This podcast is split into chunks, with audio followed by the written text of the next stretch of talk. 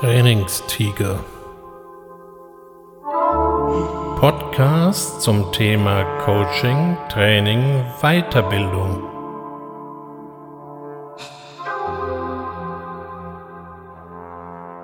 Habe nun ach Philosophie, Juristerei und Medizin und leider auch Theologie durchaus studiert mit heißem Bemühen, da steh ich nun, ich armer Tor, und bin so klug als wie zuvor.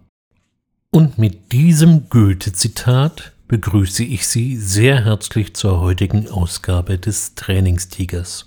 Bei dem hier verwendeten Text handelt es sich um den Eingangsdialog von Faust aus der gleichnamigen Tragödie von Goethe. Dr. Faust hat offensichtlich mit sich und der Welt ein ernsthaftes Problem. Er hat sich jede Menge Wissen drauf geschafft und kann damit jetzt nichts anfangen, zumindest nach seinem Dafürhalten. Denn ein paar Zeilen später sagt er ebenso treffen und sehe, dass wir nichts wissen können. Also wenn wir nichts wissen können, wozu dann eigentlich der ewige Kampf um Bildung und Weiterbildung? Bevor wir hier weiter in das Thema einsteigen, möchte ich noch eine andere Geistesgröße zu Wort kommen lassen. Peter Ustinov der vielen von Ihnen vielleicht als Nero in Quo Vadis noch in Erinnerung geblieben ist, hätte vor einigen Tagen seinen hundertsten Geburtstag gefeiert. Auch wenn er dieses Alter nicht mehr erleben konnte, hat er uns einen bemerkenswerten Satz hinterlassen. Der lautet Bildung ist wichtig vor allem wenn es gilt, Vorurteile abzubauen. Wenn man schon ein Gefangener seines Geistes ist, kann man wenigstens dafür sorgen, dass die Zelle anständig möbliert ist. Jetzt stehen wir da mit zwei verschiedenen Ansichten. Der eine hat irgendwie schon aufgegeben, nachdem er sich mit Wissen vollgestopft hat, und der andere meint, man solle doch bitte seinen Geist ordentlich möblieren. Letzteres passt eher in die moderne Zeit. Wir haben ja auch den Slogan vom lebenslangen Lernen und Training und Weiterbildung gilt Land auf, Land ab als wichtig und löst viele Probleme. Zumindest ist das der Plan. Gerade in vielen Unternehmen, wenn irgendetwas gerade nicht passt, ja mein Gott, dann muss eben ein Training her. Die Umsatzzahlen sind nicht die, die man sich gerade so vorstellt, dann braucht es eben ein Verkaufstraining. Und wenn im Zuge von Pandemie und wirtschaftlicher Unsicherheit die Burnout-Fälle sich summieren, naja, ein Resilienztraining bringt das dann wieder alles ins Lot. Das sind zumindest die Ansichten, die wir immer wieder in Unternehmen hören und auch tatsächlich so finden. Die Fragen, die sich an dieser Stelle wieder stellen, sind natürlich im Falle der sinkenden Umsatzzahlen, ob es sich dabei wirklich um ein Verkaufsproblem handelt oder vielleicht doch um einen andauernden Lieferengpass, denn dann würde auch das beste Verkaufstraining nichts bringen, denn ich kann nichts verkaufen, was ich nun mal einfach nicht habe. Und was wäre, wenn die gestiegenen Burnout-Fälle gar nicht aus irgendwelchen Unsicherheiten resultieren, sondern aus völlig überzogenen Vorgaben aus dem Management, es wird beispielsweise von Führungskräften erwartet, dass sie 24 Stunden, sieben Tage die Woche erreichbar sind und wehe, sie sind es gerade mal nicht.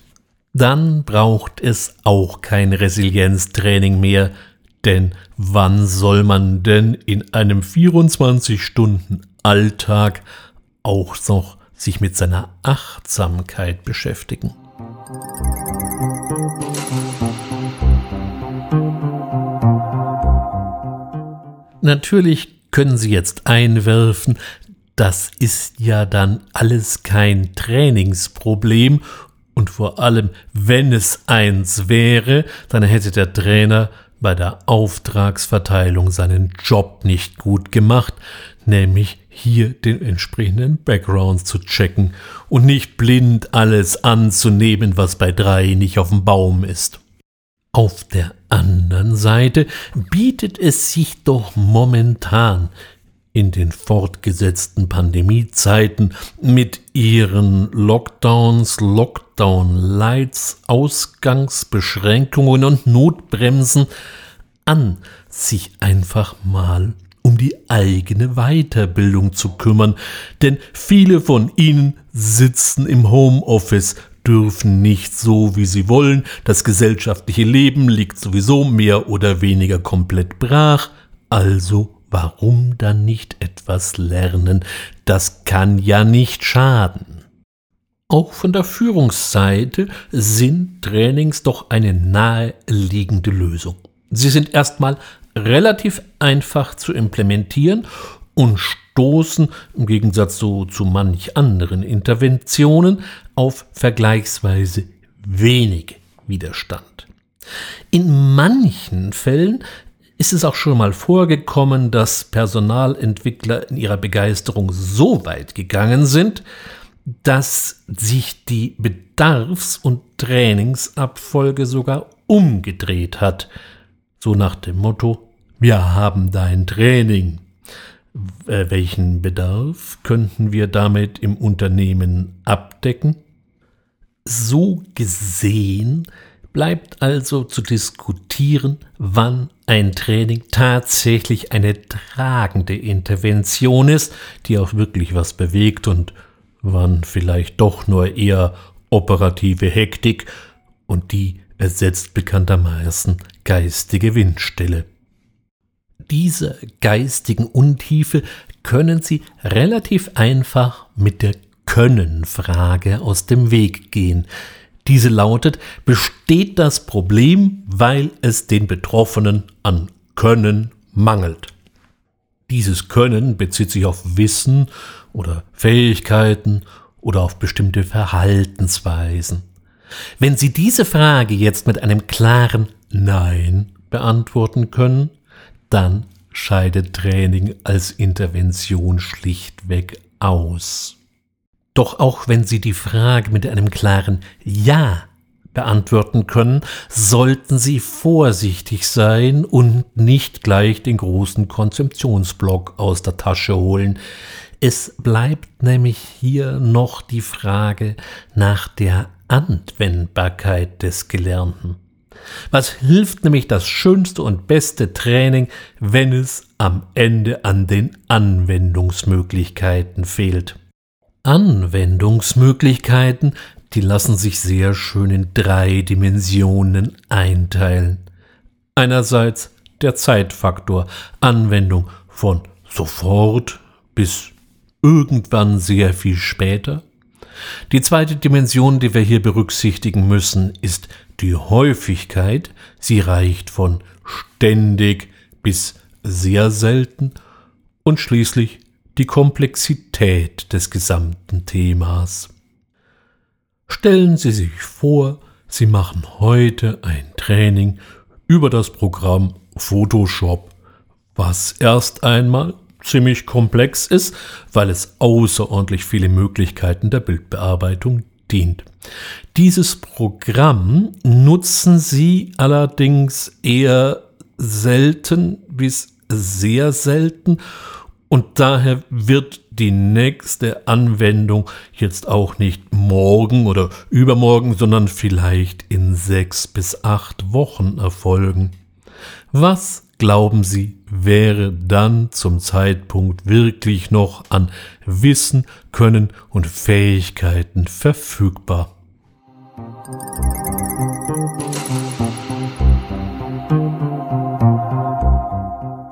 Wahrscheinlich sähe es da sehr überschaubar aus.